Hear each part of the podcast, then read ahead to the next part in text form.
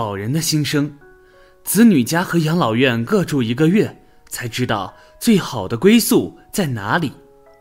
大家好，欢迎来到三味书屋，我是志恒，每天为您提供新内容，专注于各位中老年朋友的情感疏导、养生健康、心灵陪伴。您的到来是志恒最开心的事情。觉得文章不错，记得点赞或者评论。您的每次互动都是志恒越做越好的动力。今天我们来讨论一下养老最好是在哪儿。三位老人在子女家和养老院各住了一个月，终于明白最好的晚年归宿在哪里。看的过程中有什么感想或者看法，欢迎下方评论区留言。同时，别忘了点击订阅按钮，志恒非常需要您的鼓励和支持。子女家、养老院。我们几千年来的传统都是养儿防老，这也是一直以来提倡的美德。现实中，很多老年人不愿意去养老院，更愿意住在子女家中，哪怕住得不痛快，也不愿意住在养老院里。为什么？首先，他们有根深蒂固的养儿防老的传统，老了和子女住在一起，他们认为是天经地义，自古以来都是如此。此外，他们担心子女承受骂名，在原来，孤寡孤独老人才被送进养老院。如果他们被送进去，担心周围人会说子女不孝顺，留下不好的名声。另外，个别养老院不好的名声影响了整个行业。当媒体报道某某养老院伙食不好，对老人不够关照时，容易引起人们对整个行业的偏见。就理所当然的以为所有的养老院都这样，所以很多老人宁可住在儿女家里看脸色，也不愿去养老院养老。事实真的是这样吗？住在儿女家里真的比养老院好吗？养老院找到了自由。七十一岁宋女士是这样说的：“在这之前，我一直独居，不是我愿意独居。”而是因为不想和儿女在一个屋檐下磕磕绊绊。到了近来，身体逐渐不行了，一个人也不愿做饭，整天有一顿没一顿的，更不愿意吃了。然后身体就各种出毛病。女儿不放心我一个人待在家里，就劝我要么去她家，要么去养老院。说实话，我一个也不愿去，但也没有其他选择，只好答应先去她家暂住。去了之后，第二天就有了矛盾。我睡眠比较少，凌晨四点半就醒了。醒了之后，我就开始刷牙、洗脸，然后准备出去走走。到了我回来的时候，看着女婿黑着一张脸在吃早餐。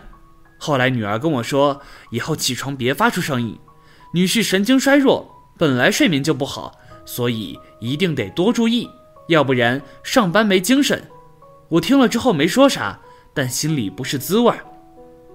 第二天、第三天，我还是一如既往的时间起床，但我担心影响孩子睡觉，一点都不敢出声，只能在自己的房间里愣神，直到他们醒了，我才开始活动。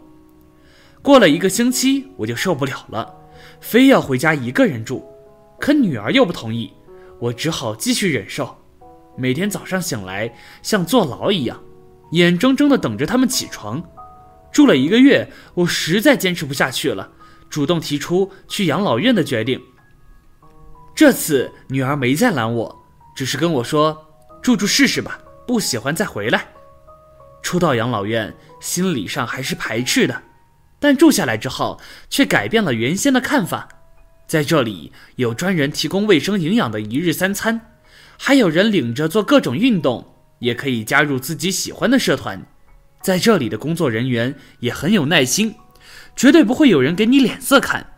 住了不到一个星期，我就交到了情投意合的朋友，我们一起运动，一起聊天，一起吃饭，不用担心会影响到谁，也不用担心这么做是不是惹子女不高兴。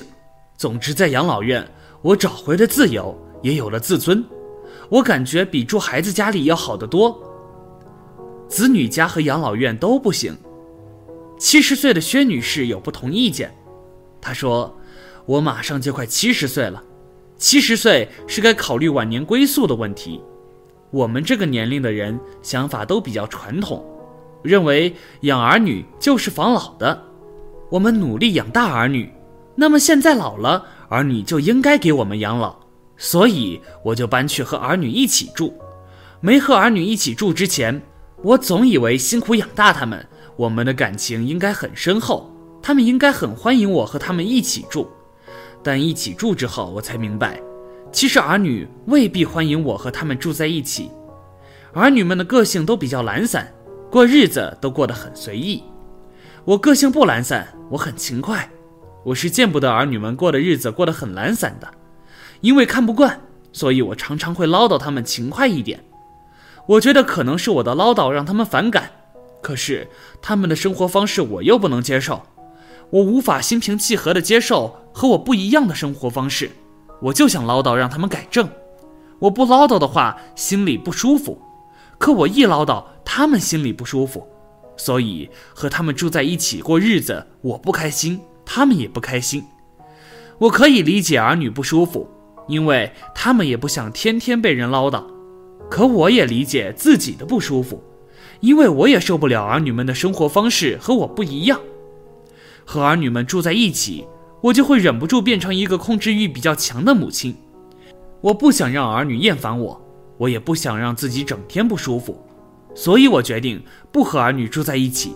我决定去住养老院。住了一个月养老院之后，我又从养老院里搬了出去。在养老院里面，好像别人都把你当成了一个必须听话的小孩子一样，你必须服从养老院里的领导的安排。我认为在养老院里让我失去了自由，我就像是一个必须听命的士兵一样，每天都是要等候着命令过日子，而且在养老院里要交各种各样的费用，要交床位费、护理费、伙食费、医疗费、空调费，还有电费、水费等。住在养老院里不仅失去了自由，还要交那么多的费用，我觉得我没病都会被住出病来。住养老院，好像有一种越住越容易生病的恐惧感。为了摆脱这种恐惧感，我决定搬出养老院，在儿女家和养老院各住了一个月。我发现，其实我晚年最好的归宿是回到农村去过日子。有些农村空气比较新鲜，车辆比较少，住宿的空间范围比较大，特别适合老年人养老。我就去找了一个远房亲戚，他在农村有几套房子。我跟他租了一套的房子，我想大家是亲戚，年龄又相当，以后住得很近，彼此有个照应。到了晚年，我深刻的明白了，人在这个世界上最自在的活法就是一个人住。我试过和儿女一起住，但是儿女的生活方式和我合不来。我也试过去养老院，但是住养老院住越久，人真的越容易生病。最后我发现，回归农村，亲近自然才是最好的养老归宿。说到这儿，有什么自己的感悟和看法呢？快在下方那个评论区留言吧！也别忘了点击订阅，随时与千万中老年朋友们在线交流。最好的归宿不是子女家。六十七岁刘女士这样说：“老伴儿去世多年，是我一个人把两个孩子拉扯大，其中的艰难。”没人能懂。退休之后感觉有点无聊，又找了份兼职发传单，让自己充实起来。直到去年，儿子提议接我去他家里居住养老，我顺势就去了。可是不到一个月，我就发现出力不讨好啊！给儿女家当免费保姆太难了，没有彼此的距离，特别容易产生矛盾。可我又不愿一个人在家里，只能忍着。后期朋友联系我说。社区里办了养老社团，问我参加吗？初期可以试住，不适合不要钱。我心思了一下，去试试也未尝不可。反正我是不愿意继续住在孩子家里了。从儿女家搬出来，我直接到了养老社区。这里的老人都差不多年纪，也有共同语言。最重要的是，社区工作人员把我们的时间安排的科学而充实，吃饭的时间、休息的时间。运动的时间、参加兴趣爱好的时间、联欢的时间等等，都被安排的有条不紊。充实的同学也有了更多的欢乐。住了这一段时间，感觉养老最好的归宿不是儿女，而是养老院。其实很多时候，我们都对养老院有偏见，但这是大势所趋，谁都无法阻挡。它是时代的产物，也是人们在新时代的需求。老年人和子女同住有诸多不便。首先，一个屋檐下居住，缺少了必要的距离，没有了亲属或者家人之间的界限，容易产生矛盾。其次，思维上和行为习惯上的差异，两代人在一起。难免磕磕绊绊而产生隔阂。另外，年轻人生存压力大，有时候也无暇顾及老人，更谈不上什么陪伴，从而让老人有更多的抱怨或伤心。当然，最终选择还是要看各自不同的情况。对此，您有什么想法呢？快在下方那个评论区留言吧！也别忘了点击订阅，随时与千万中老年朋友们在线交流。